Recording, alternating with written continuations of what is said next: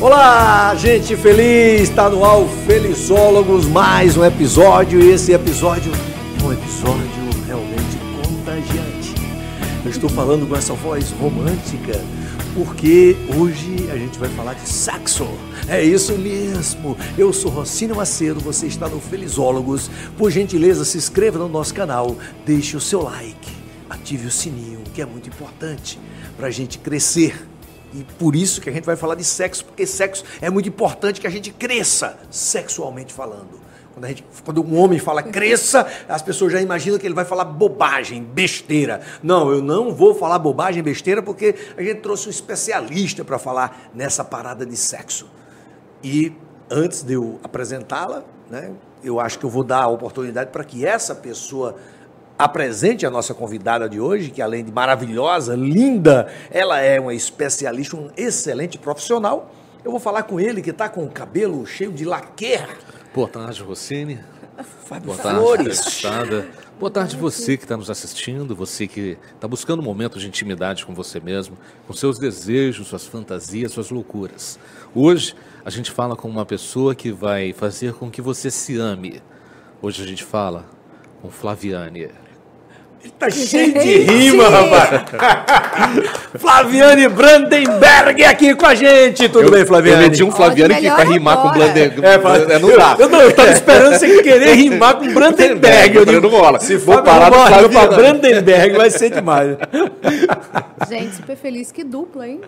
Nossa, quando eu entrei, eu falei, ah, hoje eu tô. Você já tinha dado entrevista individualmente, pra mim e pro Sim, Fábio, né? exato. Agora, juntos assim, é a primeira vez, né? Eu acho que sim, né, Fábio? Eu É homenagem, lembro. né? Praticamente. Temos um relacionamento, um trio aqui. Ah, Um trisal maravilhoso. A palavra certa é trisal? É, um trisal aí, né? Trisal é no relacionamento. Assim. É isso que eu tô perguntando. É quando você namora a três. Assim, um relacionamento, três exatamente, pessoas. é isso que eu tô perguntando. E aqui. homenagem ao Eu- eventual, eu- a brincadeirinha, a festinha. Calma, Fábio, eu tô perguntando pra um especialista. Se, eu- se não fosse. Você acha que eu não sou especialista em eu, eu, ia homenagem? eu ia perguntar a você. Eu trouxe, ah, chamei a, a Flaviana justamente porque eu quero perguntar quem conhece. Mas você acha que eu não conheço de homenagem? Eu tô achando que ele conhece bem esse negócio do trisal. Você viu ali, né? É. Ele respondeu muito rapidamente. Eu, Adalberto e João Carlos, nós três. Tem um relacionamento. Eu, Adalberto e João Carlos. Hoje em dia tá muito comum, assim, é... Ter um, casal que, que, é mais que tenha uma aberto, terceira pessoa. terceira. Que tanto Sempre- faz que seja homem ou mulher, mas. Exato. Muito comum, inclusive quando eu estava em São Paulo, uns cinco anos atrás, era mais comum, assim, lá era. As pessoas até te ofereciam, assim, olha, você gostou do meu marido? Você gostou da minha mulher? Olha só. Cara, tem essa parada É, mesmo. tem vamos essa fazer o seguinte, vamos parada. botar um vinho nessa Vamos conversa. colocar um Quando vinho? se coloca vinho no, no- no relacionamento, apimenta a relação, Fabiano? A pimenta, porque assim, o vinho entra para um lado, a moralidade sai pelo outro, né? Ah, é? Tem isso? Exatamente. É.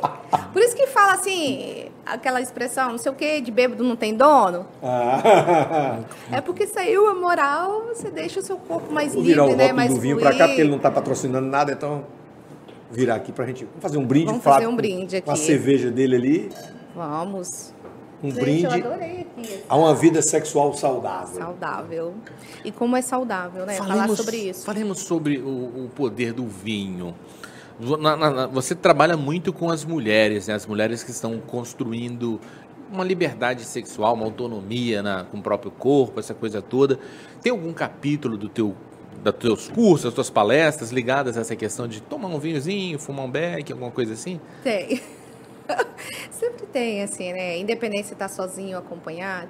É, o vinho, ele é sensações, né? Ele tem o, um- o prazer quando você sente o cheiro, quando ele entra na sua boca, quando ele entra em contato com o seu corpo. E eu trago isso como um exercício de sensorialidade. Então, assim, sentir as sensações. Eu acho que o vinho, ele te proporciona isso. Aí, além de você passar por essa experiência, eu acho que o vinho te leva para um lugar muito gostoso, né? Que é você estar leve, sem vergonha. E as mulheres, quando você depois, depois você dá esse dever de casa para elas, você recebe relatos delas, delas falando sobre o que elas vivenciaram depois que o vinho tomou conta da alma. Flaviane, fiquei super corajosa. Eu fiz aquelas dinâmicas que você me ensinou. A gente fala muita questão assim, como o prazer ele precisa ser livre, né? Então, quanto mais amarrada você está, né, ou o homem ou a mulher, é, menos a gente curte, menos a gente saboreia, né? Do prazer. Então, assim, para você, o vinho é a bebida mais adequada para um, um relacionamento a dois, assim? O vinho, ele, ele é uma bebida muito sensual, né? Mas você tem que estar muito, assim, fazendo parte ali do seu paladar, tá acompanhando. Tem gente que fala, não, eu quero é a cerveja. Então, tudo bem, assim, alguns Aí já vão é ter aquele um casal mais efeito, esculhambado, né? assim, tipo É. Fábio, né? Tipo Fábio com outra É, pessoa. tipo já é Fábio. aquela... Fala isso, fala isso para nosso amigo grande Betinho Sartori. Forte abraço, irmão. Rapaz, você tá querendo que Betinho patrocine Betinho mesmo. né? Sartori, que tem a cerveja mais gostosa. É esperta. É esperta. Cerveja capixaba pra hora certa. Você tem que fazer Cerveja um corte esperta. disso e mandar para ele, né? Porque ele não sabe que você tá fazendo Hora propaganda chega. gratuita dele Betinho aqui. Sartori, nós te amamos, hein? Eu não, não, mas não, você. Ah, tá, porque ele vai patrocinar. Nós te amamos, Betinho, é isso mesmo, valeu. É verdade. Então, o vinho é, é, realmente é, é- é uma coisa. Acho até que é mais, vamos dizer assim, mais rica, né? Não que a garrafa de vinho seja cara, pode ser uma garrafa barata, como esse vinho que a gente está bebendo. Mas Ele socializa, ele te faz você se conectar ali com o outro. proporciona uma emoção maior. Eu acredito que sim. Eu amo um vinho, assim. Eu acho que você montar ali, tá no momento, você botar uma mesa, você, você vai conversar, né? Um vinho é própria preliminar, vamos dizer assim. Ele é uma né, deliciosa preliminar. Porque as pessoas imaginam que a preliminar já é o sexo oral. O sexo oral já é sexo, né? Ele é sexo, ele Sabe. já tá ali na parte física. E a Preliminar é tirar o gato do quarto. É, já ajuda, né? Né?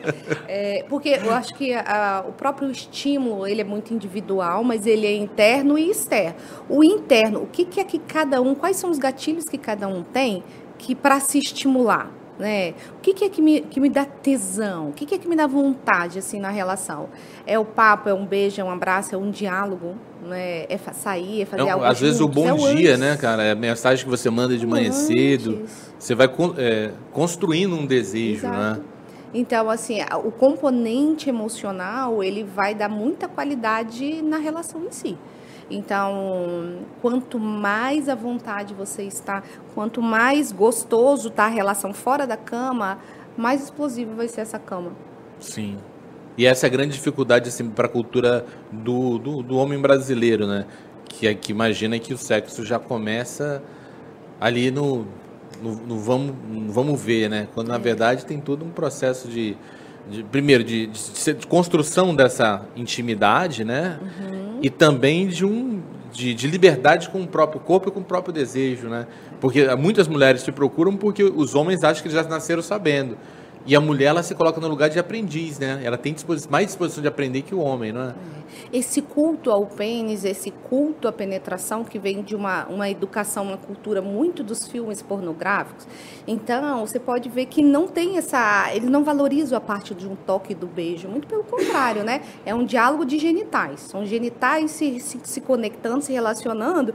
E é um gozo ali muito físico de um atrito de corpos, né? E quando a gente fala que o sexo ele é muito além disso, porque a gente precisa e a gente deve usar o corpo inteiro para a gente namorar, né, para você sentir prazer. E muitas vezes o lugar que você pode menos sentir prazer vai ser no genital, mesmo porque ele precisa estar mais relaxado, vascularizado, ele precisa estar, sabe, conectado com o seu corpo, com a sua cabeça, principalmente nós mulheres, é, boa parte das mulheres, para ela sentir um prazer mais gostoso. Segura minha mão, Flaviana, aqui, por favor. Você tá me sentindo? Sim. Não, Como assim? não. Eu não concordo. Você está sentindo a sua mão Uhum. pegada na minha. Agora, uma penetração, você sente realmente a pessoa, porque você está dentro daquela pessoa. Ah, é, Eu acho que é, quando a gente sente uma pessoa, é, é através da mente, quando você consegue entrar na mente daquela pessoa, ou quando você consegue entrar sexualmente falando daquela pessoa. Então, é, essa coisa de dar a, me dá a mão que eu vou te sentir. Eu, eu não acredito que seja assim. Você percebeu? que Você está mim- sentindo, a- você tá sentindo a sua mão, não a minha. Você não me perdoe. Pra mim foi o golpe mais baixo pra pegar na mão da entrevistada. Eu, eu, eu, eu achei que ele me deu um golpe né? Eu já. já dei beijo nela, já abracei ali, meu amigo. Isso aqui é a minha paixão, cara. Eu sou essa mulher maravilhosa. Então, você não concorda comigo? Assim, eu, eu te senti também. Me dá a mão aqui, Fábio. Não, ma- mas não, mas não da, é, olha aí, mas não da forma que, que a gente Sim. espera, né? Porque a gente sente muito mais quando você está dentro daquela pessoa, quando aquela pessoa está dentro de você. Né? Eu, eu até discordo quando o homem diz assim, eu comi fulano de tal. Não, você foi comido, né? Porque se você for olhar é, fisiologicamente, né? Quando a gente come, quer dizer, abre a boca e entra uma comida na boca. Você está comendo. Mas a mulher pode te comer também. Então, a mulher está te comendo. né? Não. O, homem, o homem não pode dizer, eu comi Comendo, aquela comendo, mulher. Não. comendo no sentido de penetrar também. Sim, também, claro, eu sei disso. A, a, a Flaviane, ela, lá na- na- no espaço dela, ela vende várias peças para essa prática, inclusive, né? Claro. Mas nem precisa, né? O, clitó- o próprio clitóris é que faz Tá. um trabalhozinho lá, né? Eu acho que você está se relacionando com, Nós vamos com o clitóris Vamos, vamos abrir esse Então- diálogo. Vocês trouxeram tantas questões aqui interessantes. É, eu tive uma experiência, eu vou contar uma intimidade minha aqui. Não sei se eu posso. À vontade. Né? Aqui você pode tudo, diferente do programa da televisão que você já viu algumas vezes, É. que a gente tinha um tempo e não podia falar muitas coisas. Aqui você pode falar o que você quiser, por isso que a gente vai. Essa entrevista vai ser a mais maravilhosa de todas que a E gente sabe, fez sabe qual, sabe qual é a melhor coisa de tudo? Ninguém assiste. Então o que você falar aqui vai ficar entre nós cinco. Não vai vazar daqui. É, é a nossa vida essa. Tá. Pode contar, conte sua intimidade. Acho que você tenta me enganar, mas tudo bem. É, às vezes eu estava num relacionamento e foi muito interessante, assim, que a pessoa acho que tinha um pouco essa, essa educação muito, sabe, mesmo, essa forma de se relacionar muito, ah, aquela coisa direto, sabe, para penetração. Eu falei, foi, foi indo, ficamos algumas vezes e tal. E a gente estava preparando assim pra gente umas comidinhas. Eu peguei uma comida gelada na geladeira, que estava na geladeira, coloquei no prato dele e falei, agora come. Eu aproveitei aquele momento. Aí, ele, mas a comida tá fria. Eu falei, mas come. Mas a comida tá fria. Eu falei, sente a, a sensação da comida. Aí ele falou, mas eu não gosto de comida fria. Eu falei, sim, sim, somos nós. Quando você tenta ter relação e a pessoa ainda ela não está estimulada o suficiente. É esse gosto que a gente tem. Caramba, Então, é, Pô, sensacional! é metáfora para riquíssima. você fazer o outro, às vezes, perceber que quando a gente fala a gente precisa se aquecer, a gente colocar o corpo e a cabeça naquela situação. E às vezes esse tempo ele é muito individual. Tem pessoas que vão. Isso ela vira a chave com 5 minutos, com 3, com 10, com 15, com 20, tudo depende do momento do dia, da, da circunstância. Né? Então, assim, eu sei o que meu corpo ele responde porque o corpo é meu, a sensação é minha. Mas quando a gente faz sexo com o outro, a gente não está falando só da gente. A gente está fazendo. gente- o corpo do outro é um veículo para o nosso prazer. A gente goza no corpo do outro, o outro goza no nosso corpo. Então a gente tem que ter um equilíbrio também desse tempo. Né? Às vezes a mulher é 5 minutos, o cara é tri- é 30. E aí, o que a gente faz com isso? Só porque eu sou 5, eu não quero nem saber do prazer do outro? Mesmo porque isso me remete a um lugar que será que esse egoísmo ele só acontece na cama? Uma pessoa que não se preocupa com o prazer do outro não vai se preocupar com o seu prazer em várias outras circunstâncias da vida. Eu acho que o sexo ele fala muito da gente. Não, acho que o sexo, na realidade, é a, é a finalidade de para ser feliz, né? Quando você diz assim, ah, eu quero ser feliz. A primeira coisa que você tem que pensar é se o se o seu sexo é bom. né? Mas aí se tem um- fazer, tem um- se ter prazer no vírgula. sexo é, é, é bom. Porque se você não tem prazer no sexo, naturalmente você não é uma pessoa feliz. Tem uma vírgula aí, Rocine. Porque só- existem pessoas assexuadas. Sim, Elas, sei. elas não, assim, a vida delas, elas, elas abstraíram elas, a, a ideia de sexo e elas são felizes. Mas para isso, Fábio, para isso existem tratamentos, existem pessoas especializadas como a Flaviane, né, sexólogas, eh, médicos especialistas. Mas elas em- não em- querem em ter tratar- sexo. Não, mas aí é. Elas É não uma- querem olha ter só, sexo. quando É, a gente você tem- sabe, ó, é LGBTQIA+, esse A é de assexuados. Uhum. Pessoas que o padrão de sexualidade delas é não ter sexo.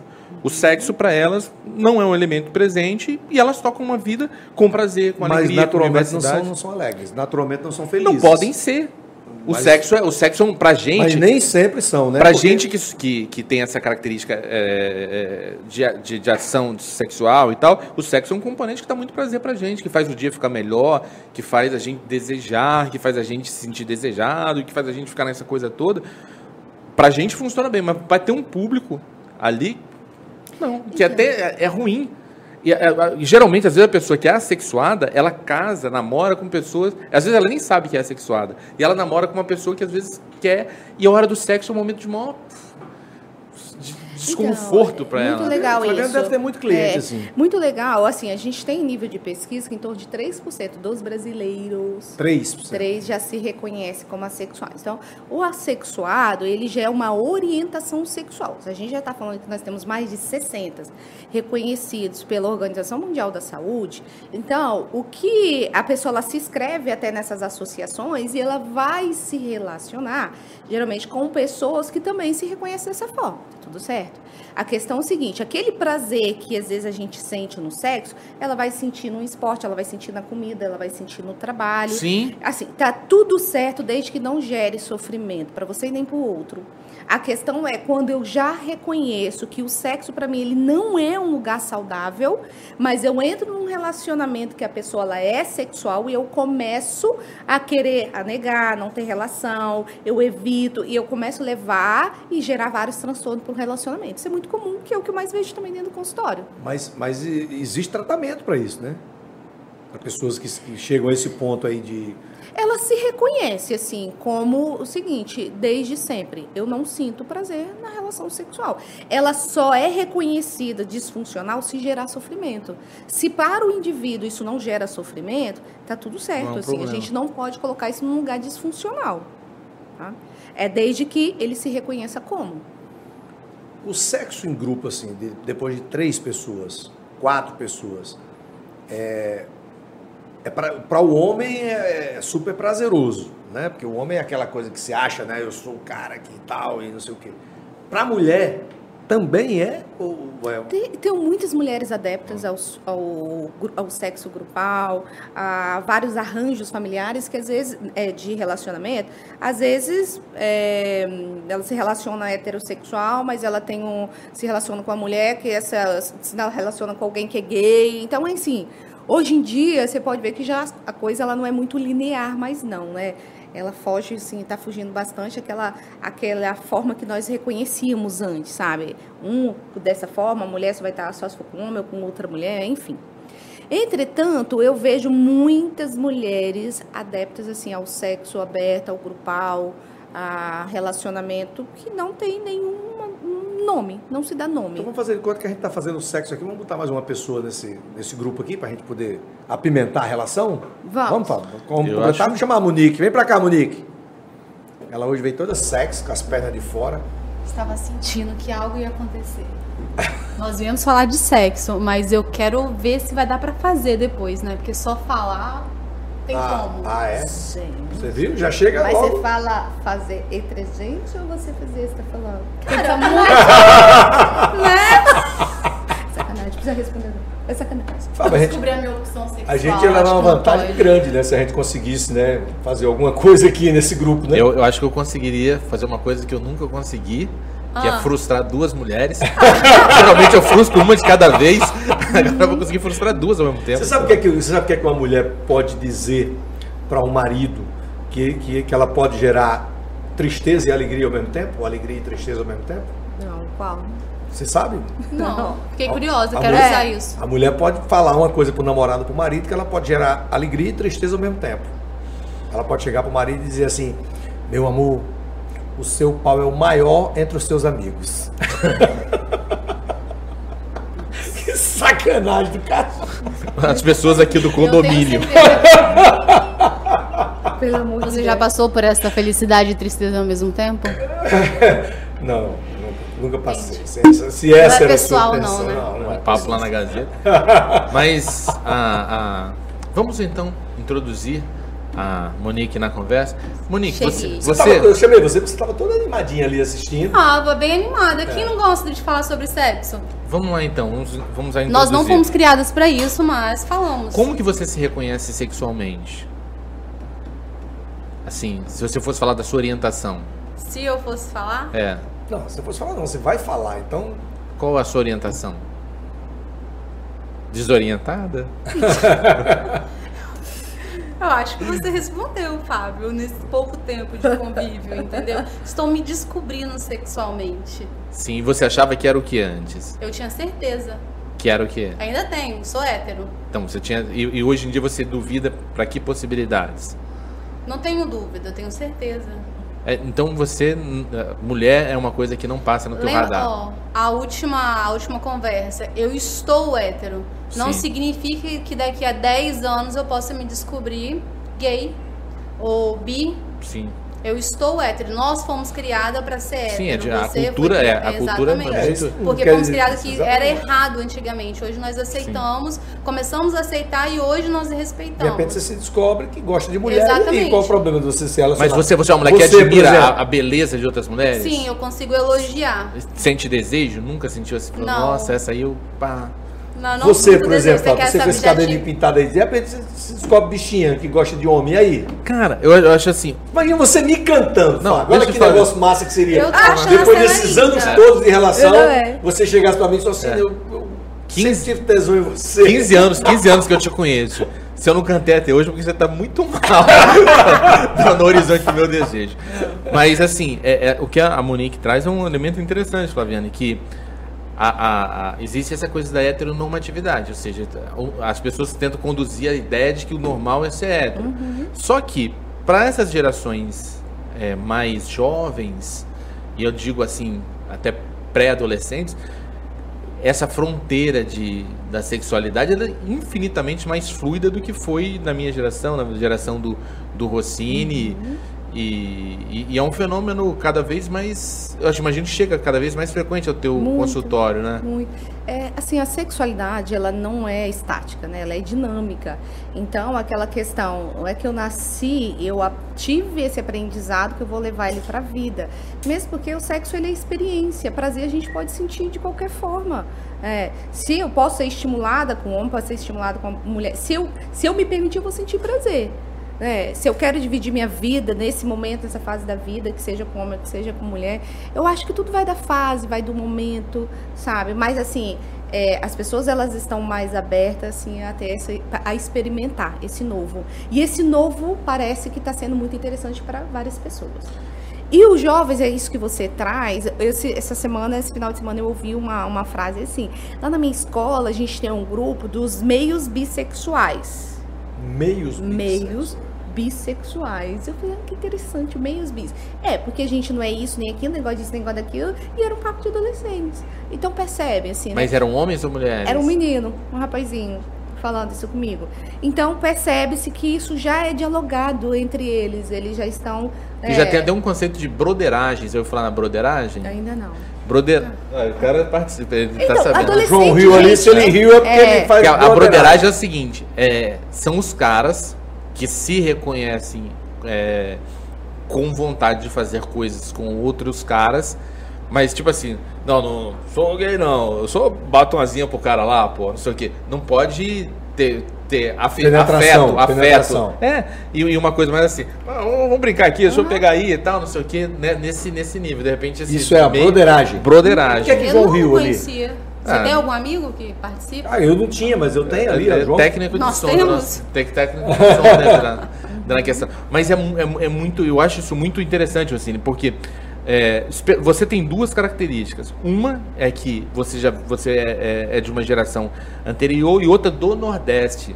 No Nordeste, Você sabe que eu posso homo- processar por isso. Você me chamou de velho e me chamou de Paraíba. Não, mas me fala, no Nordeste, no Nordeste a questão da, da homossexualidade é retratada com muito mais é, restrição.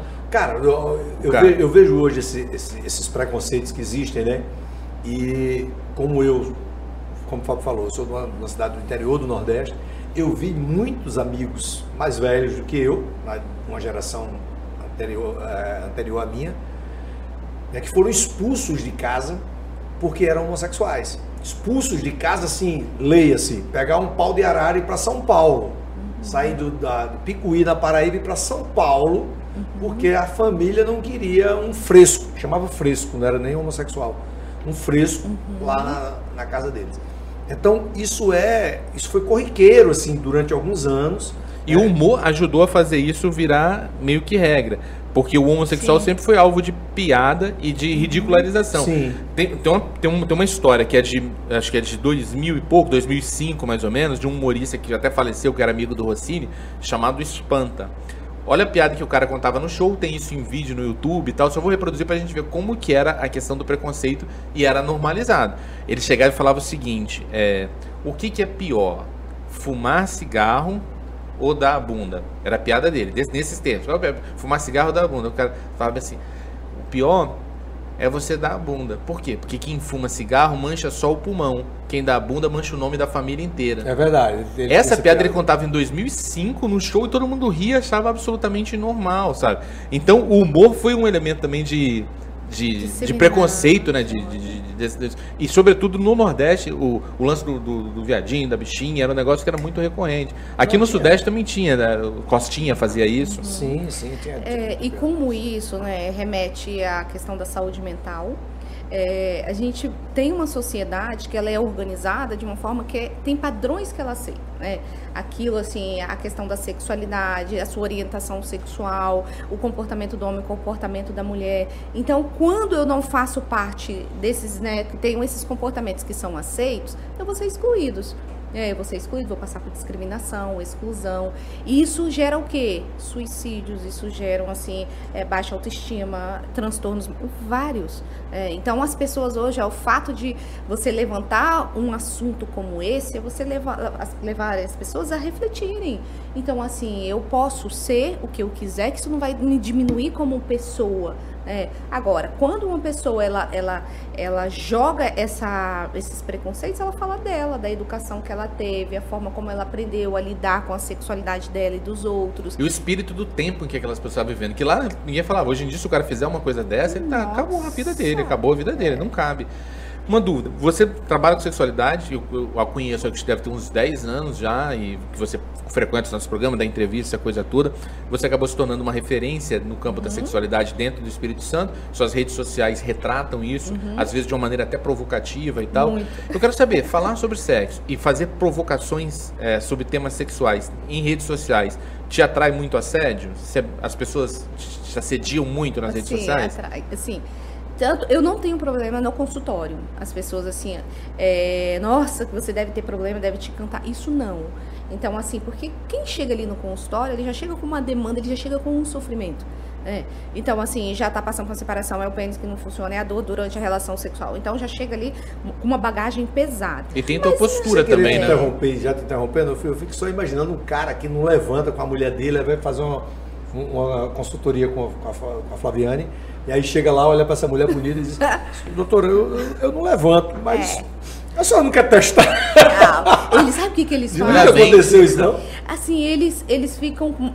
Eu já sinto, você vai tendo uma noção já um pouco de, de alguns repertórios de comportamento. Eles dão uma volta, inventam uma história, fala outra, fala.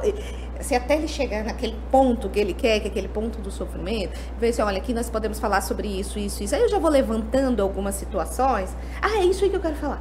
Então você já vai tendo essas estratégias no, no- no atendimento, justamente para você dar abertura para a pessoa, entender o seguinte: várias pessoas passam por isso, inclusive você, né? Mas a gente está aqui para isso. Então eu tento levar o máximo possível. Olha, assim como a gente, se a gente está com uma dor de dente, nós vamos dentista. Eu estou com um problema de coração, vou né, buscar um médico na área né, coronária. Aqui nós vamos falar sobre sexualidade, vamos falar pênis que não funciona, disfunção erétil, ejaculação precoce, dispaurenia, vaginista, tá, tá. Então você já joga tudo aquilo na mesa, a pessoa saber o seguinte: é, eu faço parte desse desse o que chega na rede social pra você? Fotos? Aí chegam bem assim, ah, você é casada, você é solteira, você tem namorado? Aqui, e tipo, me fala um preço que você quer pra você sair comigo. Isso eu já ouvi tanto. É, E é as quanto? pessoas me oferecerem zoeira, zoeira. dinheiro. Ó, Zoeira, mas, mas saber, foto, é foto você É, recebe? Não, É, recebe? recebo, mas eu bloqueio na hora. Sim. Se me mandar, eu bloqueio na hora, sem olhar nome. Então, assim. Mas teve alguma cantada que foi engraçada? Algum. Alguma cantada engraçada, assim, né? Ah, sempre tem, assim, eu não lembro de, de detalhe, mas sempre tem uns que lá, sei lá, tem uns que me botam o nome. Ai, você é minha Cleópatra. Você é uma minha deusa, não sei do que. Eu não posso começar o dia sem, assim. As pessoas criam uma certa fantasia em torno, né, do trabalho. E sabe que assim, a gente tem tantas questões. Cara, o sexo é uma viagem, né? Porque eu- eu é tava uma vendo. fantasia, É, né? Até hoje, eu, de vez em quando eu passo lá na frente e vejo aquele cine erótico lá no centro de Vitória, funciona, cara. Funciona, né? Funciona, o cine erótico, não precisa, tem vídeo no, no- todo dia nos grupos aqui, os caras mandam Mas aí que 200 tá um negócio. O que que acontece ali dentro? É só ver um filme? Eu sei lá, eu nunca fui, pô. O cara, o cara ou a menina, sei lá, não sei o quê, senta um do lado do outro e começa a fazer coisa lá dentro. Ele não existe pra ver filme. Existe para as pessoas se encontrarem numa situação De repente é erótica. uma situação de um motel, mas em conta. Não, e garotas, parou pra garotas de programa, em vez de ficar rodando a bolsinha na rua, elas ficam Não. ali dentro, o cara entrou sozinho, chega do lado, Aquela- quer 100 reais. Não, é o cara aquela- já tá ali, pô, é mais fácil do que catar gente no meio da rua. Fábio, É isso, para cara. pra pensar aquela situação da pessoa querer fazer no cinema e não pode ser preso. Vai lá. Já tá resolvido o problema daquele cara que Cara, tem aquele isso- desejo. É, pra isso, olha não é pro, o filme não é o de menos. Você fala de prazer com o sexo, a gente foge assim. O sexo, assim, aquele, no roteiro, naquele protocolo, ele perde a graça. Ah, porque caiu na monotonia, é porque não tá mais bom, é porque já não é mais gostoso. Por quê? Porque você já sabe o que vai ali acontecer, a forma. Acho que o sexo pode ver que quanto mais, assim, ele foge um pouquinho o protocolo, mais gostoso ele é. Então o ser humano gasta um pouco de... Eu quero fazer umas perguntas. Justamente aí. Primeiro que ela não respondeu se ela é casada, mas tudo bem, Eu ela não quer que contar. não. Assim, Ah, casada, então. não. Relacionamento, sim. Aberto, né? Ih, já não vai ter vida. mais nada depois do programa. Acho que o último casamento foi com um italiano, se eu não me engano, né? Acho que as pessoas. Não, as pessoas procuram ela, mandam mensagem porque acham que vai sair com ela, vai fazer um curso também, um intensivão, e depois acha, qualquer mulher que eu pegar depois vai ficar enlouquecida, que ela né, vai fazer a Antes de você cobra, a perguntar, pirueta. o homem italiano é melhor do que o homem brasileiro? É, tem, muitas, tem muitas qualidades, assim, eu gostei muito. É? um relacionamento Depende muito do homem, né? incrível, é. Berlusconi, por exemplo, é um puta mau caráter. Não, em É. relação ao sexo. Ah, A sexo? Ai, gente. ela deixou ele bom, é, você pode ter certeza. foi que ele não era, ela deixou ele bom. É, foi bom, foi uma experiência legal, assim. Os caras devem chegar muito pé é um atrás pouquinho contigo, né? mais- Você acha que, você acha que o, o seu ex-marido ele devia ter pagado uma, um- uma- Você melhorou ele, como o Monique falou. Acho que você- ele devia ter pagado umas consultas para o melhor desempenho dele Mas por hoje. outro lado, ela usou ele como laboratório. Ela tinha que pagar estágio. O menino foi estagiário. Vou contar uma outra intimidade, assim, né? Mais um copo de vinho, vai. Mas o, ti- Mas é, o vinho vai entrando, né? Vai saindo. Eu prefiro. E Por favor, tinha, Siri. é, Por favor, sirva ela. Tinha mais uma, foi uma experiência muito, assim, que eu sempre trago isso também para a experiência do consultório. É, uma vez ele falou, ele falou bem assim comigo, ah, o que, que você quer de presente? Eu falei, eu quero que você faça uma massagem tântrica. É, que você vai lá, faz um curso para você aprender e tal. E ele foi. E assim, ele no início ele teve um efeito muito ruim, muito negativo. Ah, ele fazia em você a massagem. É, ele foi fazer um curso, Pra- assim, pra né? aprender a fazer então, aquilo mexeu muito com o psicológico dele, sabe? Então, às vezes, nem sempre o meu desejo, que é o desejo do outro, a gente tem que perceber se a gente está um pouco alinhado com, com o pensamento, o propósito do outro, se os dois estão na mesma sintonia ali. E foi algo assim que eu achei que ia ser super legal e isso me deu um trabalhão durante um bom tempo. Porque ele começou a. Do tipo, ah, então se você gosta assim é porque eu não sou o suficiente, por causa disso. Ele começou a abrir um monte de problemas que não tinham. Eu só queria mesmo que ele tivesse outras, outra visão sobre E mais o sexo, repertório né? também, né? Mas eu, eu não quero assim, né, não é trazer um foco pra ele, mas eu quero dizer se no geral, como relacionamento, às vezes o que a gente quer, fantasia, desejos, nem sempre é do outro, às vezes o outro não dá conta. Sabe? Você, você na quando você fala lá do teu consultório, dessas mulheres que te buscam, Uhum. é, qual é o desejo que as mulheres, o desejo oculto que essas mulheres mais guardam dentro delas e que elas buscam na tua, na tua, na tua análise, na tua terapia, coragem para externar esse desejo, para viver essa experiência? Qual é a, a mais O que é recorrente? mais comum, elas vão lá pra aprender a sentir prazer, ter um orgasmo. Isso é o mais comum. É o mais comum, incrível o que, que pareça. seria o básico, né? Assim, eu quero só aprender a gozar no meu relacionamento. Eu quero saber o que, que de fato é ter um orgasmo. É, me chama muita atenção, assim, como tem muitas pessoas são infelizes na sua vida sexual e elas não conseguem falar, não têm oportunidade, às vezes não tem espaço dentro do relacionamento, às vezes o outro não tem capacidade emocional ou psicológica para lidar com isso. Eu tenho tantos casais que estão cinco anos casados e tem dois já que não fazem sexo. Eu tenho tantos casais que estão mais de seis meses, oito meses, um ano, não, Não, tem relação casal, estão sexual. separados e não te contaram. Eu, eu tenho, eu tenho um grande amigo que se separou agora da mulher há pouco tempo. Um cara, assim, bem mais jovem do que eu. Eu tenho 55, ele tem 35, 40 anos, sei lá. Mais ou menos isso. Como é que é o nome 15 dele? anos. Não, não vou dizer. Ele é conhecido, inclusive. E, e ele se separou da mulher e ele falou comigo, Rossini, a gente transava duas vezes por ano. Cara, eu digo, você tá de brincadeira, tua mulher nova. Não, duas vezes por ano. Eu digo, cara, não pode. Uma... Não, não é duas vezes por ano, não. Ele aumentou, Rocine. Ele dorme todo dia na mesma cama duas vezes por ano? Não, ele dorme todo dia com a mulher, dormia todo dia com a mulher e só transava duas vezes por ano. Ele errou Eu digo, meu irmão, se, se eu só fizer duas vezes por semana, eu separo da minha mulher. Eu não aguento. Tem que ser mais de duas Mas aí, por mas aí, semana, mas senão aí, eu não mas aguento, aí não. tá o negócio, mas aí que tá o negócio. assim. É, nem, Vocês estão rindo de quê, seus dois vagabundos aí? nem todo mundo vai jogar toda a Estão rindo ali, expectativa esse- é na... porque vocês são dois Emané, os caras novos ali, dois, o cinegrafista, o Evandro, e, e o nosso editor ali, o, o João, são bem mais jovens do que a gente, Fábio, então estão rindo porque não fazem. Eles estão precisando de fazer uma consultoria com o Flaviano. Eles fazem entre eles. Mas vamos pegar esse exemplo. Você falou, se eu não fizer duas vezes por semana, eu, eu, eu me separo. E se sua mulher tiver uma doença, ela não puder mais fazer Não, sexo? já aconteceu, pô. Acontece. A mulher às vezes é, tem, tem essas necessidades. E aí você tem que abrir mão e dizer, Então, tudo bem. Por isso que eu falo assim, o sexo é, é- é um lance que é, é muito gostoso, é muito importante, tem todo um peso na nossa cultura, esse cara, mas não é o centro do mundo. É, é, é bom, mas ele não, não, não é o todo. Se a gente colocar toda a expectativa da nossa vida em cima do sexo, se acontecer alguma coisa com a gente, a gente se mata. É uma questão que eu vejo assim. o- Olha que interessante, vou pegar um caso aqui. É, ok, mas como que é o sexo com você? Você com você? Não, mas eu não vou fazer isso dentro do meu relacionamento, já que eu tenho um outro. Então a gente transfere toda uma responsabilidade pro outro para Pra nos fazer pessoa. feliz e nos fazer gozar. Então assim, o corpo ele é seu, o prazer ele é seu. Antes do outro, ele tem que ser presente com você. Agora, muitas pessoas que aí a gente traz uma dentro de uma orientação sexual que é o demissexual, que para ele ter prazer sexual, ele precisa estar muito bem alinhado afetivamente, o relacionamento fora da cama para a cama acontecer. Então, às vezes, como assim a gente tem tantos altos e baixos do relacionamento, muitos casais, e é filho, é problema no trabalho, é problema com o cachorro, é problema, é- são tantas questões que às vezes você é difícil você estar naquela sintonia ali 100% no relacionamento, então o outro busca aquela sintonia para poder ter um relacionamento. Aí às vezes vai ficar um ano, dois. Esse aspecto que você falou de, de- de- de se relacionar bem consigo mesmo sexualmente, mas para muitas mulheres e homens existe um ciúme em relação à prática de sexo solitário por uma das partes. Lidam mal, até algumas, algumas mulheres e homens lidam isso como uma traição, um tipo de traição. Muito porque nós aprendemos isso, né? Aqui que nós ouvimos. Eu não sei se Nós você somos educadas para isso. Nós É. mulheres somos educadas para isso. Vocês homens não.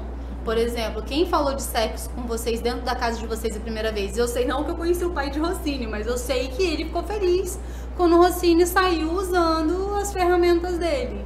Entendeu?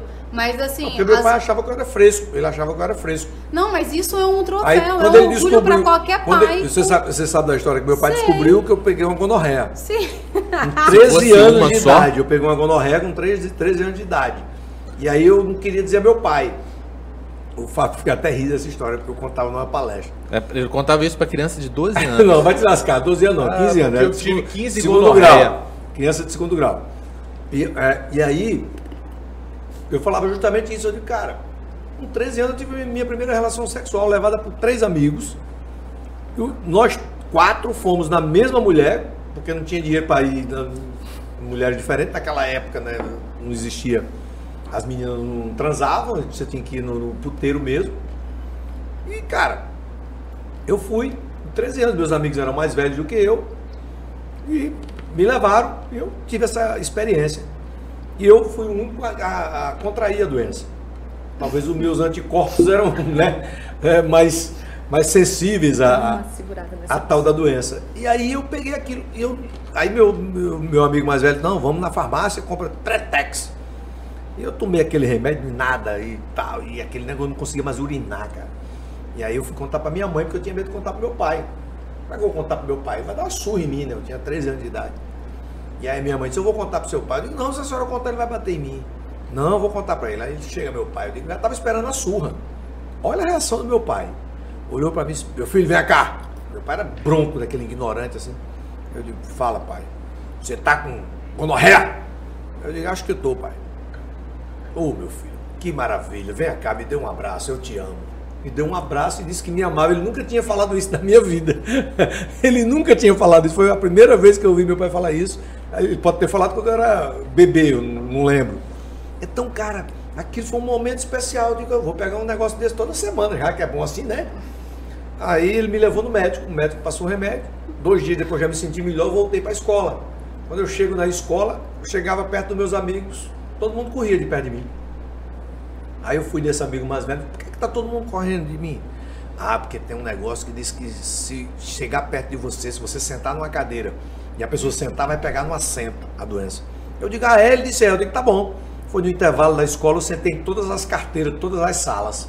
Não teve mais aula, foi todo mundo embora e eu fui suspenso.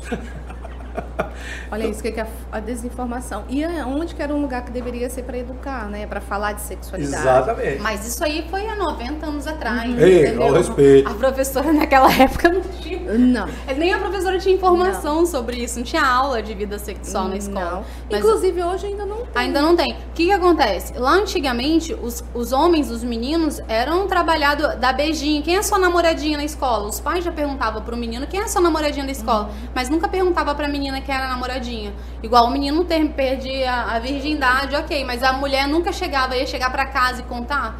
Que menina que chegou da primeira vez e contou pra mãe? Então, assim, eu, eu vivia assim. Então, falar, ah, você ser gay, aquilo ali, pelo amor de Deus, você nem podia ser amigo de quem era gay. Hoje em dia, não. Hoje o, pa, hoje, o pai, a preocupação que não é a mesma do pai de antigamente, não é nem da criança chegar, adolescente, dependente da idade, chegar em casa e contar é, que é gay. Hoje é ele viver infeliz, frustrado por não poder contar pro pai que é gay e o pai não conseguir ter essa abertura, porque a internet está aí, então ele faz o que? Joga nos ares, né, pelas entrelinhas, na internet, enfim, para sugerir. Aí hoje virou a frase: não, o pai conhece o filho que tem. Não, o pai sabe, não, não tem como não saber. Mas o que acontece? Nós aqui, acho eu que somos todos héteros, né? Enfim, a pessoa pode casar duas, três, quatro, dez vezes e pode ser gay e tá frustrado porque lá atrás na criação dela ela não tinha essa liberdade de falar. Agora, qual a importância que você acha do pré-adolescente tá se descobrindo? Porque hoje você vê as meninas sendo mãe, se descobrindo sexo mais cedo, sendo mãe com 13 anos, e que com 20, com 25 ela é gay.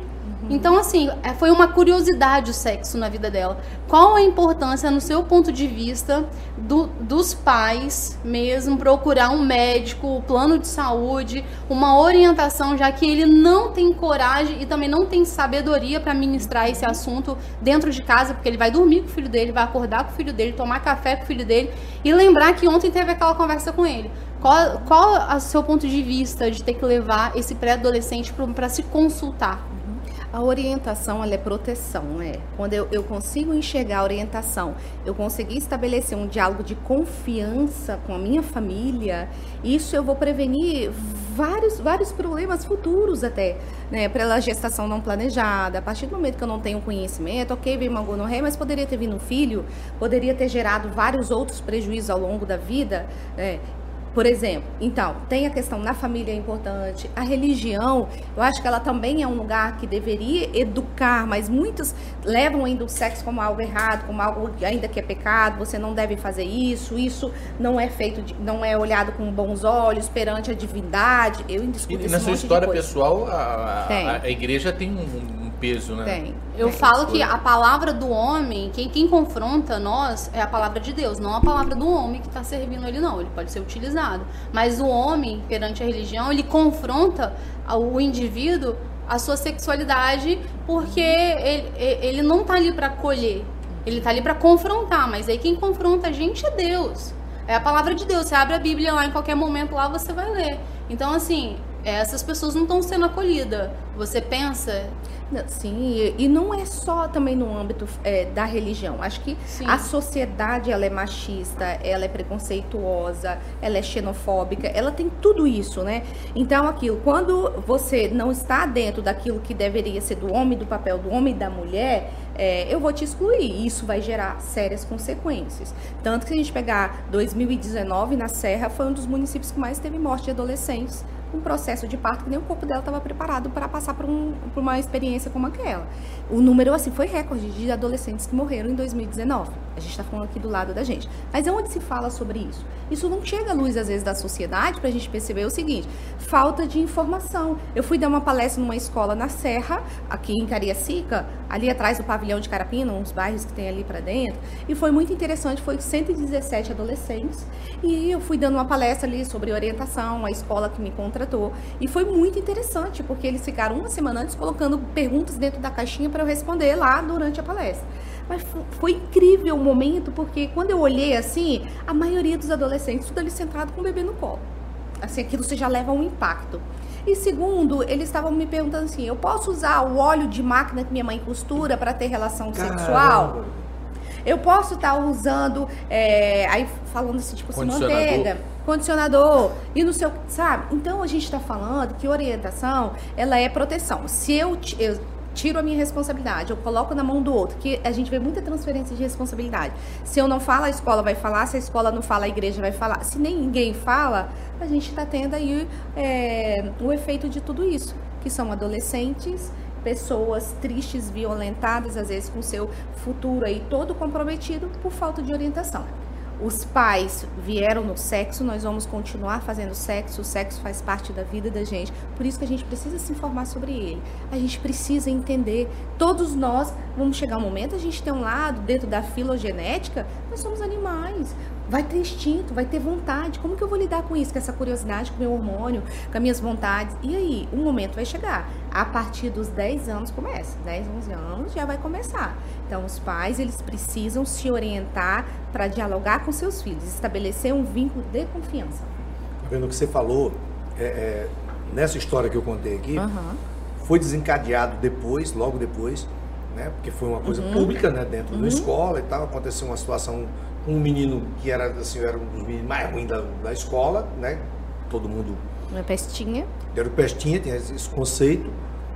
E aí uma professora de português, ela teve o- o- a sensibilidade de uma vez por mês ela falar sobre sexo. E era melhor, quando você falou que deu a palestra lá, eu lembro- lembrei disso. Era a melhor aula dela, porque a gente parava para. Mas com que, Pra que- ela falava de quê? Falava de Não, na, tudo. na idade, na, na- naquela Naquela- época você naquela fala de época- qualquer coisa. Naquela já- época ela já falava de tudo. Porque nós éramos adolescentes, né? 13, 14 anos.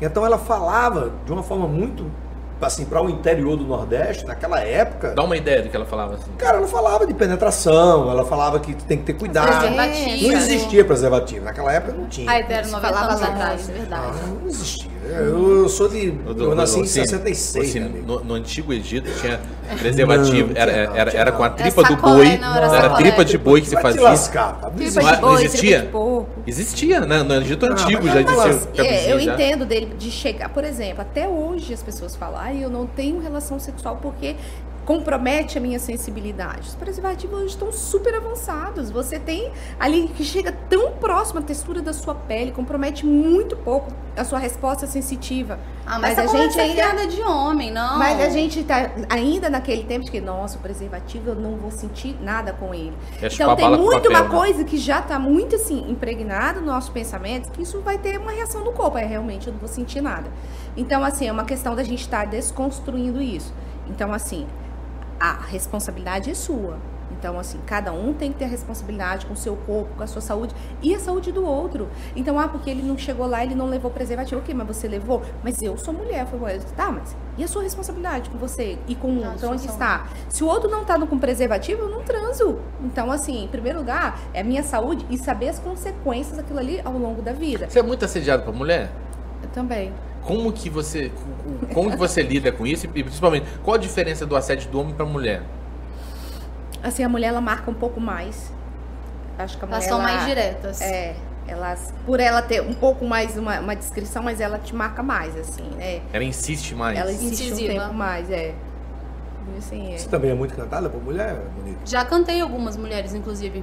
A sua, você lembra? Não, eu tô fazendo E pergunta se disse, séria. e se disse hétero Responda, convicto. Só responda hétero, hétero. sem. Você não é hétero? Você Já, já beijei mulheres. Hum.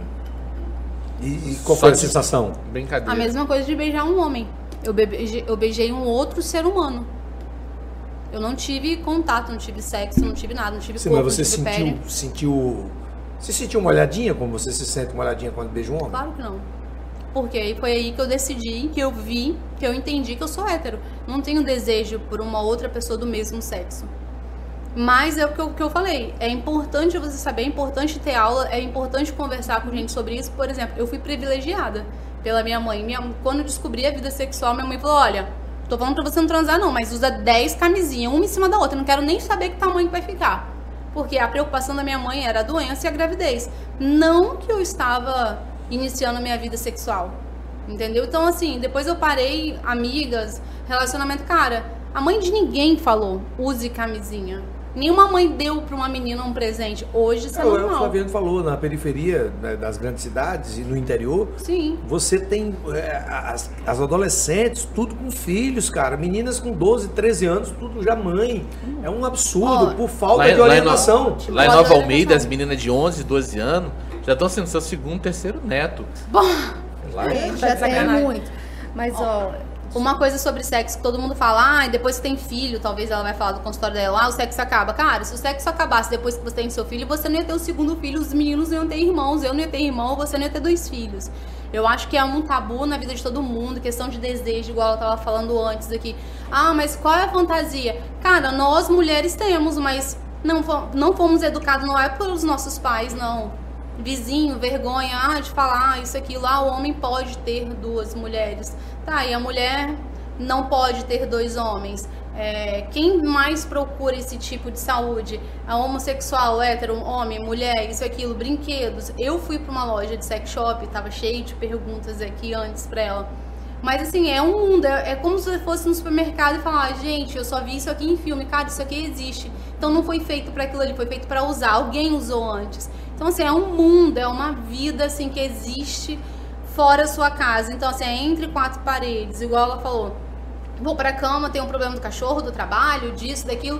Então você começa a ser educado hoje pra meditação lá, apaga a luz do quarto, desliga o celular, vem dormir, começa a ter uma noite mais calma, pra você começar a dormir mais cedo. Faça isso pra você transar também. Vá pro quarto antes, começa a limpar a mente, começa a esquecer, deixar o problema da porta pra fora. Você não deixa o quando você vem pro trabalho, você não deixa o trabalho, a casa em casa e abre a caixinha do trabalho. Cara, vai pro quarto, mas as pessoas não são educadas. Ah, vamos meditar, vamos limpar a mente, vamos fazer uma oração, vamos dormir, ter uma noite tranquila, que eu não consigo dormir, ter uma boa noite de sono. Sexo é a mesma coisa. Se você não se limpar pra entrar naquele quarto tá com sua relação ali, eu acho que não, que não vai. É a gente entender qual é o lugar do sexo na nossa vida. Porque se eu tiver o sexo só nesse lugar de satisfazer o outro, como muitas mulheres aprenderam, realmente o sexo ele vai se tornar um lugar pesado, um lugar doloroso. Por que, que muitas disfunções sexuais elas vão se desenvolvendo dentro do relacionamento? Porque o corpo ele aprendeu a rejeitar aquela relação, aquele momento. Porque não é um lugar de prazer para mim. Por que, que ele não é? Como que eu aprendi a lidar com esse sexo? Em que lugar esse sexo está na minha vida? Então eu preciso também me questionar para entender se eu vou para essa relação também para sentir prazer ou se eu vou só para satisfazer o outro. Essa é uma questão. Então o sexo ele tem que primeiro ser bom comigo para ele ser bom com o outro. Enquanto eu não aprender a ter essa relação comigo, essa relação não vai ser gostosa com o outro. Outra, a mulher no geral. Então, ela tá lá sempre envolvida com a dinâmica da casa, do filho, aquelas múltiplas atividades. Às vezes, ela, quando ela chega na cama, ela vai dormir. Ela quer deitar, ela quer descansar, mesmo porque ter sono, dormir bem é prazer. Então, ela também vai se render aquilo ali. Ah, outro momento é, eu sempre sugiro às mulheres, tiram uma vez por semana para você se tocar, para você tomar um banho prestando atenção na água, no toque, nas sensações. Isso tudo é sensação. Então, se eu não estou conectada com o meu corpo, muito menos eu vou estar conectada com o corpo do outro. Então, assim, abrir um espaço para a gente ter uma relação saudável é uma questão de educação. Então, não foi porque eu aprendi a lidar assim com o sexo que eu preciso continuar com ele assim na minha vida. Agora, não adianta. É o que eu escuto dentro do consultório, assim, gente. Ah, porque já vai e toca direto na minha vagina, você toca no bumbum, já tocou no peito, já acha que tá pronto. Sim. Então, cada um você tem que dialogar, assim, né? Tem que dialogar, não tem jeito. Então, outra coisa, aquele dia não tá legal, hoje não tá legal, mas vamos então namorar amanhã, amanhã vai ser melhor, amanhã eu vou ter um pouco de mais de tempo. Negocia. É, então, assim, tem que ser bom pros dois. Qual o percentual de, de casamento acabar por falta de, de sexo bom? 80%, 80%, 90%. No consultório, um monte. quando já chegam assim, ó, porque é, ou você vira amigos, ou você vira vizinhos, você vai virando estranho, ou às vezes, ok, o sexo ele não é um momento importante, mas eu tenho lá casais, olha, a gente tem 40 anos juntos, mas assim, para mim, é, o que que dá prazer para ela? Pra, dá prazer para ela quando eu vou na feira, eu faço feira, eu levo flores, faz, dá prazer para ela quando eu faço o café dela de manhã, quando eu cuido disso. Então, isso, por fato disso dar prazer a ela, então isso vai dando prazer ao dia e aí vai chegar naquele momento, aquele troque, aquela gentileza. Isso faz com que a mulher ela esteja também mais, mais, mais relaxada, é, relaxada, mais aberta para aquele momento. Mas a gente não fala só de mulheres, tem muitos homens que têm essa característica, mas emocional também. É, que às vezes, para muitos homens lá no consultório, se brigou, eu não gosto de fazer sexo, que eu tô mal. Se ela falou atravessado comigo, eu não vou conseguir ter relação. Não tô dizendo aqui que é o homem, que, que é o certo e que é errado. Cada um tem a sua resposta sexual e sabe o que, que é importante para, sabe, ter os gatilhos para levar ali para a relação. Mas muitos casais se separam quando o sexo se desconectam. Isso é, assim, de fato um monte no consultório, mas é um monte. Os capítulos. Eu tá? acho que eu vou fazer esse curso de psicologia, porque o cara pode fazer um curso bêbado, né? Ele tá bêbado. Mas vou assistir, não vou dar aula. valeu, Flaviano, valeu, Marcinho. Valeu, valeu. Valeu as pessoas de casa aí, obrigado. Monique, vem pra aqui, fica aqui, fica aqui uhum. desse lado, fica melhor, fica mais bonito. Esse copo também? É, assuma o copo dele aí, pra gente poder chegar aqui no final aqui com a Monique Guedes. Acho que tá fechado ali, dá a chave do Fábio ali, porque ele. Pra ele sair, por gentileza. A chave é ali, Evandro. Embaixo da. E, e aí, é, é, muito doido, Flaviano, esse negócio que a, que a, gente, a gente não imagina, né? Que, né, pô, meu avô já morreu tem uns 20 anos. Meu bisavô, na realidade. Já morreu tem uns 20 anos. Eu, eu morava na Paraíba ainda, então tem mais de 20 anos. E aí você fica imaginando o seguinte, que uma pessoa com 90 anos naquela época ainda fazia sexo. Hoje em dia, a perspectiva de vida do brasileiro é muito maior. Né? Você acha que um, um homem uma vida saudável, ele consegue chegar até quantos anos sem precisar de fazer sexo com o azulzinho? Tem muitos homens assim que eu vejo lá com 60, 65, 70 anos que ainda, segundo eles, né, hum. fazem atividade física, muito tempo tem uma, uma alimentação regulada, sempre está com os hormônios ali, sempre em dias. Então você tem uma resposta legal. Porque assim, você não pode às vezes ter aquela rigidez peniana, mas você tem tantas outras formas, né? É o corpo, é a mão, é a boca. Então isso tudo tá ali no conjunto, mas eu acho né? Que meu avô não usava a boca, não. não. Naquela época mas, era difícil. É, né? mais uma coisa que eu acho Olha, interessante. Isso é o que a sua avó não te contava. Provavelmente é. ele usava assim, não só a boca. É. E uma coisa é que eu acho interessante, porque antes as pessoas elas com menos acesso à tecnologia, elas eram muito muito corpo. Então se tocava mais, sentiam mais. É. Hoje em dia as pessoas estão muito num recurso ali, né, de tela. Então, assim, aumentou muito. A gente pegar os jovens hoje em dia tem acesso a filmes pornôs aos 11 anos de idade e 17 já estão tomando Viagra. Isso é aqui estudos, a gente tem estudos sobre isso.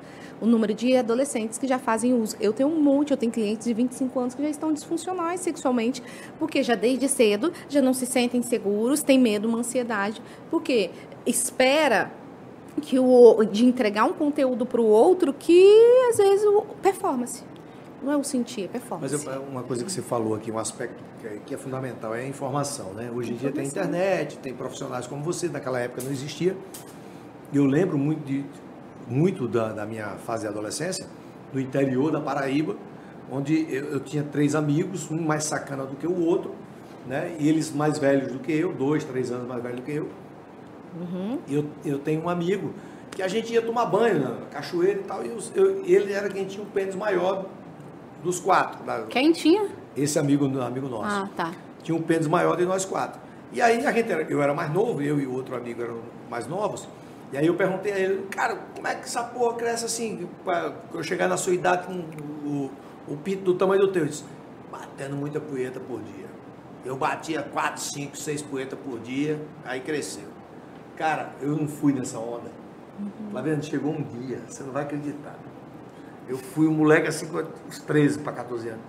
Eu uma, peguei uma semana assim, eu digo, vou fazer esse negócio crescer. Olha a, a falta de informação, né? Aí comecei, pá, pá, pá, pá, eu digo, vou bater o recorde dele. Fazendo, teve uma hora que ficou na carne. Ficou na carne, de tanto que não tinha lubrificante, não tinha nada, aquele negócio. E ficou aquela coisa na, de tanto. Olha que doideira. A falta de informação, o que é que faz? Um adolescente, né? Que eu acho que até hoje deve existir esse, esse tipo de coisa. Mas né? assim, no meu consultório tem um monte. Não tem, é medicação errada, assim, é uma expectativa irreal sobre a sexualidade, é projetar, assim, é, Tamanho, questões fantasiosas, tamanho. o tamanho, a performance. Que agrada mais. Então, assim, a, a- a falta de informação gera uma sociedade adoecida, uma sociedade adoecida é uma sociedade agressiva. Nós somos agressivos no sentido que nós somos um dos países que mais acessam é, filmes com travestis, é, com várias outras formas de, de, de performance sexual, e somos o que mais mata. Mais mata travestis, mais violentam os homossexuais. Eu tenho uma Nós curiosidade aqui, além da- dessa violência Mas só toda. pra matar a curiosidade, o negócio cresceu mais do que o dele, tá? O maior. seu ficou maior que o dele? Que bom. Você encontrou, você foi lá depois dar uma olhadinha no dele pra saber se estava maior que o dele ou da época do tamanho que estava o dele? Não sei, fiquei numa dúvida. Quem são, quem são as pessoas que mais procuram sexo que não que tá em falta? Mulher ou homem no consultório? Mulher procura mais o sexo, não tem. Tem essa essa reclamação dentro de casa, números assim, mais ou menos, né? Ou homem que procura muito sexo dentro de casa e, não encontra. Quem são, quem é o público, feminino ou masculino, que mais procura estar em falta? O homem. O homem procura mais em casa. assim, Casa, casa, relação, namorado, A relação enfim. a gente está tendo assim menos falta de sexo, mas nas mulheres eu vejo as mulheres solteiras reclamando muito assim dessa questão assim, ah, tem tem para fazer sexo tem um monte, mas para se relacionar tem poucos. Então assim, eu vejo essa troca um pouco diferente nesse aspecto. A mulher ela quer um relacionamento para ela ter um sexo legal. Quem é mais visual, o homem ou a mulher? Acho que os dois são Os visuais, dois são mas os visual. homens aprenderam a olhar mais o corpo, apreciar mais, a ter os gatilhos de prazer através do visual do que as mulheres. Mas muitas mulheres são visuais, tanto que as mulheres falam, olha, não sinto atração meu parceiro porque ele não tá como estava antes, não cuida da sua higiene, não cuida do seu físico. Mulheres é um- reclamam igual. É uma coisa muito louca, assim, porque como eu fui Uhum. criado com um pai bronco, assim, né, no interior do Nordeste e tal, meu pai era muito ignorante e eu tinha um, um primo do meu pai, que é meu primo segundo, que era da idade do meu pai já era avançadíssimo nessa onda de sexo, né? Ele era caminhoneiro, então ele voltava para minha cidade e uma vez, eu, eu, eu lembro disso, eu já era, já era casado, era casado, é, acho que eu já era casado nessa época, e aí eu cheguei no bar, meu pai estava bebendo com esse meu primo, e meu primo começou a me pedir para sacanear o meu pai, né? Dizer que, que eu fazia sexo oral, né? Eu ia lá e tal, e não sei o que e tal. Aí meu pai não admitia isso de jeito nenhum, porque ele nunca tinha feito. Aí eu, aí eu chegava, pai, fala a verdade, o senhor nunca deu uma lambidinha lá, não? Menino, deixa de conversa, você tem. Você faz isso, é? Claro, pai. Não, coisa nojenta, aí cuspia no bar, assim, sabe? Cuspia no chão do bar. Aí eu digo, pô, o senhor quer dizer que o senhor nunca fez com mamãe? Mamãe nunca sentiu essa sensação. Respeite sua mãe, cada safado. Era, era nesse, nesse nível, cara. E o louco é o seguinte: meu pai morreu já tem quase 30 anos. A minha mãe, até hoje, quando toma um vinho, ela lembra do meu pai e começa a falar: Ai, que saudade, era tão bom com seu pai. Eu digo, cara, como é que pode isso? Meu pai dele lambia a senhora e a senhora. Você que pensa, eu digo, então meu pai era um mentiroso da porra, né? A mesma coisa, seu avô mentiu pra você. Seu pai mentiu, seu avô mentiu. Com certeza o seu avô usava a boca, não era só o instrumento dele. Pô, Mas eu tive meu essa- bisavô é demais, né, cara? Meu pai até que Por que admite, não? mas Mas eu tive essa experiência, assim, no âmbito familiar, de ouvir isso, assim, não, seu pai nunca fez isso, eu também nunca fiz isso, mas isso não é coisa de Deus, é porque a Bíblia, ela condena essas práticas, mas eu falei, condena onde, né? Porque, assim, se você pegar a Bíblia, principalmente em Cantares de Salomão, você vê que livro erótico que é aquilo, aquilo é um sexo tântrico. Sim. O que, que é aquilo ali? Um dos livros mais eróticos que eu já li. Então ele traz o conceito um sexo com prazer, com vontade, com entrega. Você passa horas e horas mergulhado no vale, sentindo o seu líquido, seu sabor, sua essência. O que, que é isso? De que, que a gente está falando? Para você estar horas e horas mergulhado no seu vale, Ó, eu vou te falar que. bebendo fa- seu cálice sobre o seu umbigo. Você, você assim, de, de tudo que você já viu, é, falando de religião, você acha que Jesus morreu virgem? É polêmica, né? É uma polêmica, assim. No meu ponto de vista, assim, hum, acho que não, assim. 33 Isso, anos, É. mesmo naquela época, virgem. Com Maria Madalena Então, porque- linda do lado dele ali todo dia. Porque tem muito uma questão assim. é, eu acho um pouco delicado, né? A gente assim, definir algumas coisas, mas eu tenho muito questionamento mesmo, assim, sobre a parte da Bíblia. É, por exemplo, igual a, a Eva que traz como a primeira mulher de Adão. Não foi a Eva a primeira mulher de Adão. A primeira mulher de Adão foi a Lilith. Quem foi a Lilith? Por que, que ela foi expulsa do paraíso? Porque um dos primeiros questionamentos dela foi: por que, que eu que tenho que me deitar debaixo de ti? Por que, que eu que não posso estar em cima de você? Mas a mulher já era empoderada naquela época, né? Lilith, ela traz uma perspectiva. Se você pegar Gênesis 23, versículo 6 em diante, você vai ver, perceber que ela teve um, um, um comportamento muito de questionar o lugar da mulher, esse papel da mulher, né? Por que que durante tanto tempo na história, assim, mulher caça, caças bruxas, que a mulher, se a gente pegar nos filmes, mulher que questiona, ela tem um papel de bruxa, a mulher que ela não aceita determinado movimento porque ela é má. Então, você pode ver que sempre essa mulher, que ela, ela, ela é mais revolucionária, ela não aceita o que está imposto, então ela não é tida como uma mulher decente, uma mulher para ser prestigiada. Então, isso tudo vem de uma própria cultura cristã. Né? Eu não estou falando sobre espiritualidade, estou falando sobre religios- religiosidade, são coisas diferentes. A religião, ela traz seus dogmas, ela traz suas organizações, é uma organização de homens que estão ali, que pegou a forma dele olhar aquela doutrina e colocar aquilo organizado sobre o movimento ali de sua igreja, como aquilo vai ser desenvolvido entre seus membros, é uma coisa. A gente falar de espiritualidade é de outra. É, é espiritualidade, você fala de fé. E fé Ah, e religião como você acredita, como que você lida, porque às vezes tem tantas pessoas que estão dentro de uma determinada religião, e são pessoas assim que tinham que passar por uma reforma psicológica, assim, é, é, é um homem sem humanidade, sabe? É a perda da humanidade no homem. Na sua, na sua percepção, a mulher ela sente mais prazer por cima ou por baixo, já que você falou disso? Por cima, no fato dela estar com o seu corpo mais exposto, ela fazer a pressão que ela quer e o clitóris dela está muito disponível para captar sensações, né? Então ela rebola, joga para frente, para trás, da forma como ela quer. Mas assim, isso eu escuto muito também das mulheres. Ah, eu adoro ficar por cima porque ali por cima eu consigo, ela tem mais domínio sobre o corpo dela. O corpo dela está mais livre para ela se expressar. E uma, uma outra pergunta. O, por que o homem é tão resistente ao beijo grego? Questões morais. Se você pode ter o beijo na boca, no mamilo, no peito, na mão, no joelho, por que você não pode ter no ânus? O corpo é uma unidade, sabe? Não é que eu sou uma pessoa da cintura para cima, eu tenho que ser outra da cintura para baixo. É regra moral. Mas se você pegar em um processo histórico, assim, imagina os homens indo sair em bando, ficar dias e dias em caça, em busca. Os homens se relacionavam como? Sim. As mulheres se relacionavam como? Quando a gente fala ilha de Lesbos, né, que, que a gente traz, o que, que é o lesbianismo, é porque só eram mulheres que ficavam nessa ilha, os caras saíam, ficavam tanto tempo fora, as mulheres se relacionavam entre elas. Então, assim, é muito uma questão, é, a religião, ela trouxe muito essa questão dessa divisão, porque é mais fácil a gente controlar o outro. Então, quando eu entendo que eu acho que esse vinho aqui é pecado, então eu não vou tomar ele, então eu consigo te controlar melhor. Quando eu ap- aprendo que eu posso tomar o vinho, que ele é gostoso, que ele vai me dar prazer, tá, tá, tá, eu tenho mais liberdade. Então, assim, a religião, ela te trouxe também uma forma de te controlar, de te manipular. É, a religião fez é, é, o homem temer, né? temer a Deus e, e segurar algumas coisas. Por exemplo, né, É assim, é, cometer um pecado de matar. Tem alguns homens que matam, mas muitos não matam porque tem medo, né? porque temem a Deus. Da mesma Uhum. E forma, é ótimo, e é ótimo. Eu, eu vejo esse papel ser até importante, né?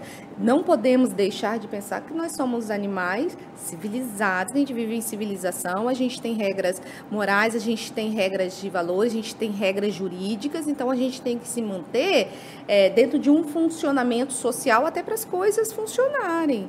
Mas lembrando que, filogeneticamente, nós não podemos deixar de pensar que nós somos munidos, às vezes, de raiva, de ódio, de prazer, de, de muitos sentimentos que te pode te levar a situações que não são nada. Eu acho que o bloqueio tá mais em quem vai fazer do que em quem vai receber. Eu lidar com a dúvida. Imagina eu, eu lidar com a dúvida de que Se eu fazer der- e ele gostar. E se esse se ele te abre é, várias condições de você, às vezes, experimentar tantas coisas boas na vida. Quando não, se você Eu? Arrepia até o cabelo do. do Todo tá dia? doido, meu amigo. Eu acho excelente. É bom demais. Se não tiver aquilo ali, não tem sexo. Gente, Arrepia, meu amigo, a costurazinha fica toda arrepiada, meu. fica. Tem clientes que chegam lá na loja e falam bem assim, ai meu Deus, chegou uma apavorada. É porque meu marido aceitou que eu colocasse o dedo ali. Eu falei, gente, é uma. E você coloca a língua mais aonde? E por que, que você pode colocar aí? A língua ou o dedo? Calma aí, ela ficou nervosa. Era a língua ou o dedo que ele língua, dedo, ou às vezes foi passando. Porque a gente, dentro de um curso, por exemplo, da massagem peniana, lá que a gente vai trabalhando, a gente vai falando assim, olha, o corpo, quanto mais relaxado, mais estímulos, mais prazer, mais a pessoa está entregue àquelas sensações. Aí começa a barreira. Não, mas e se, e se eu botar o dedo e ia gostar? E se eu botar a boca? Eu falei, se gostar, tá tudo certo. E deixa o outro sentir. É. Vamos voltar ali no tântrico. Ali naquela massagem, não, sem, tirando aquela massagem peniana. A massagem Você já fez tântrica. uma massagem Tô louca pra fazer. É independente, é homem ou mulher. Já isso- fizeram em você? Eu tô louca pra fazer, quero ir lá. Eu quero que Vai. faça em mim. Eu quero, tô cansada de Vai. ficar alisando homem. Deixa eu só te falar uma coisa. Aí é aquela questão ali da massagem tântrica, que é um tabu pra muita gente, muito e outra coisa, é, estudando dentro da espiritualidade, o quanto que a pessoa trabalha espiritual, né? Dentro da massagem tântrica. É um absurdo pra muita gente, mas isso é a realidade. Mas algumas pessoas procuram a massagem tântrica pra, com outros olhos, né?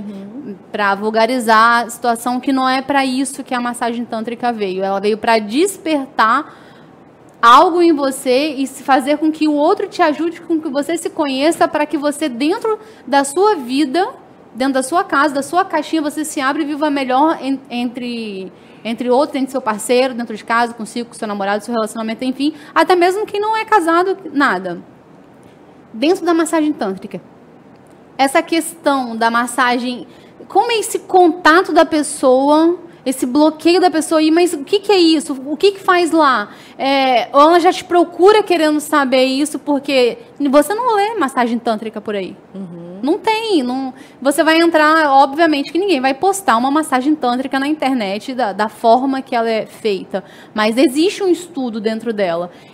O seu cliente vai voltar para você com o seu retorno da sua massagem tântrica, do que, do que aconteceu, das mudanças, tanto que a sua experiência, você teve que fazer um outro trabalho que foi psicológico com o seu antigo parceiro, que era trazer ele de volta para ele mesmo, porque aquilo era um absurdo, mas isso provavelmente deve ter sido da criação dele. Ele não. Meu Deus, que absurdo é esse? Como você vê a massagem tântrica hoje, na- na- no relacionamento da- consigo mesmo e com o outro? Tá. A massagem tântrica ela é uma expansão assim da nossa consciência quanto ao nosso prazer, quanto que é importante a gente entender sobre o funcionamento do nosso corpo e como a gente entra e como a gente sai de uma relação. Eu acho que o tantra ele tem essa questão assim, né, de um sagrado que é quando a gente fala que ele, ele estimula a espiritualidade, que a espiritualidade é você estar mais. Porque quanto melhor eu estou com o meu corpo, com o meu prazer, mais eu estou próximo e do, é, daquilo que eu acredito que é bom, que é bem, né? Dentre eles, a minha parte da minha espiritualidade. E só que o Tantra, é lógico, e quando ele foi sofrendo essas interferências culturais, porque se a gente pegar a técnica do Tantra, ela tem mais de, sei lá, 3 mil anos aí de história. Tanto que você pegar várias passagens da Bíblia, você vai perceber que ali se fala também de um sexo tântrico, porque o, o, o própria Bíblia foi escrito no Oriente. Então, só a gente pegar sobre a valorização do corpo, da sensação, do prazer, de forma saudável. Só que se traz isso de forma vulgar. Aí você vai pegar lá uns anúncios dos jornais, assim, ah, eu faço massagem tântrica com liberação. Eu faço tântrica com isso, com O que, aquilo. que seria massagem tântrica com liberação? Então eu vou lá, te estimulo, estimulo, eu faço uma penetração e ejaculo. Mas não de um contexto que não é esse o propósito. Sabe, o, o propósito geralmente do Tantra é você aumentar a sua capacidade de sentir prazer, de dar prazer, de estar em sintonia não só com o genital, mas dos pés à cabeça. É você botar o seu corpo para gerar essa energia de prazer. Ótimo. É, a questão é saudável, é interessante. Eu ministro um curso junto com um, um terapeuta que ele faz a parte corporal e eu trabalho os outros aspectos da massagem. Eu não toco em cliente, eu não executo massagem tântrica. Quando eu vou ministrar um curso, que, ah, vai, eu, sei lá, quero ir lá no meu consultório, quero aprender a fazer massagem tântrica. Eu vou fazer toda a parte da técnica, não vou mostrar nenhum boneco. Mas se você quiser ir para vivência, a gente tem um dia que tem um curso com a vivência e com um profissional. Eu não toco. Então, que isso fica assim, a gente deixar claro para a pessoa não imaginar, ah, vou marcar massagem tanto que com você. Justamente por causa do próprio código de ética do trabalho, não é a linha que eu sigo para o trabalho sabe? Mas eu acho incrível, eu sou adepta, eu sou, acho que vale muito a pena. É outro nível, né? Já é um outro nível que você vai para o relacionamento. É um passo bem mais avançado, tem que estar muito disponível. Quero saber dos brinquedinhos. Vamos de falar sobre os brinquedos. O que vocês querem saber de brinquedo? Todos os brinquedos. Sabe que tem capa? Pra Capa? tênis? Capa, você pega o, né, o seu instrumento lá, Ah. compra uma capa, não é uma camisinha, é uma capa. Pô, então tem que botar a capa da minha moto em cima, né? Porque- Não, meu amor, capa, mas não é uma camisinha, a sensação não é de uma camisinha, é uma Evandro agora riu ali. Tá. Eu fazendo Eu acho que propaganda. os aqui. produtos eróticos, ele vira uma parceria no relacionamento. Tem momento que vai te dar a sensação que o, ali aquele momento não vai te provocar, então ele mais agrega, eu vejo, a parte dos produtos. É, acho que tem acessório para homem, para mulheres, para casais. É, a capa, ela serve para quando você veste o pênis, ele tem várias funções. Entre elas, ele aumenta a espessura peniana. Ele diminui a sensibilidade para quem tem ejaculação rápida. Então, às vezes, a pessoa quer ela bota uma capa, mas eu quero ganhar uns 3 centímetros a mais. Então, assim, tem N funções, né? Sim. Então, e ela tem lisa, tem com, com, com alguns detalhes, ondulações, bolinha, sem bolinha, e vai. Então, a capa, ela serve muito para diminuir a sensibilidade para quem tem uma ejaculação rápida e, às vezes, para aumentar a espessura peniana. Agora, a gente vende muitos óleos, a gente vende muito a vibradores. questão dos olhos, que tem que esquenta e que esfria. Uhum. Na relação, sem nenhum, nenhum acessório, sem nenhum produto, esquenta. Contato, Uhum. pele, aquela sensação toda esquenta. Esquenta e fria, esquenta no cara, esfria na mulher. O, o porquê essa junção e qual é esse prazer? a variação de sensações para muitas pessoas, isso dá uma, uma. É porque quando a gente fala do sexo, do prazer, ele é subjetivo. Então, assim, às vezes, ah, eu não gosto de coisa que gela, mas tem gente que ama coisa que gela. Eu gosto de coisa que esquenta, tem gente que odeia coisa que esquenta.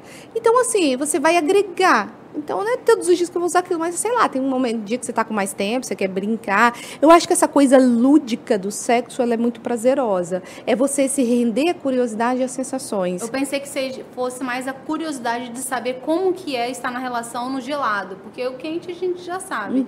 Pensei que fosse isso. O porquê o plug anal surgiu como, da onde, pra quê, que é o- a última sensação aí agora. O plug ele serve como um dilatador. Ele dilata a, a musculatura por Esse ser não uma conheço, não, é musculatura. Queria Ele tem um plug que você coloca no ânus, que ele é uma joia. Então ele tem É ou se joia. esse anel dela pro lado de É, fora, assim, e o plug fica lá dentro. Lá o plug dentro. é desse tamanho aqui, ó. Então aí ele dilata a musculatura, ele gera contrações, ele quando eu coloco aqui o, pub- o plug, ele gera uma é, como se fosse ele aumenta é, a vagina ela fica mais apertada, então umas pessoas sentem mais prazer quando o plug está inserido no ânus, com, com o aumento do atrito no canal vaginal.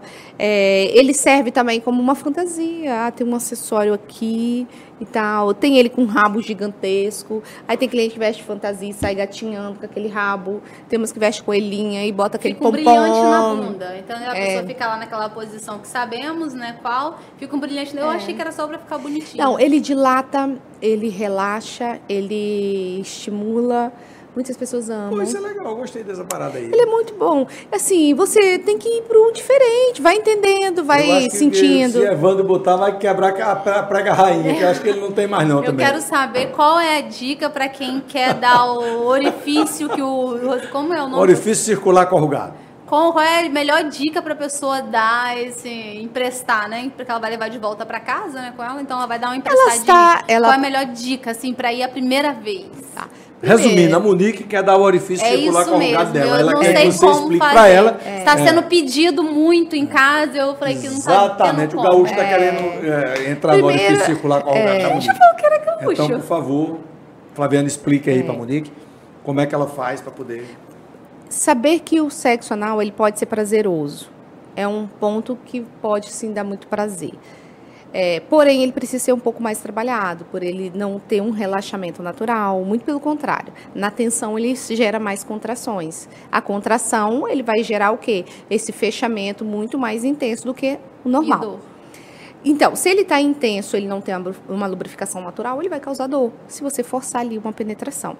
Então, o que, que eu preciso fazer? Quando eu rebolo, eu solto, eu giro o meu quadril, eu vou relaxar mais a musculatura. Um bom lubrificante à base de água, por fato dele não ter a lubrificação natural.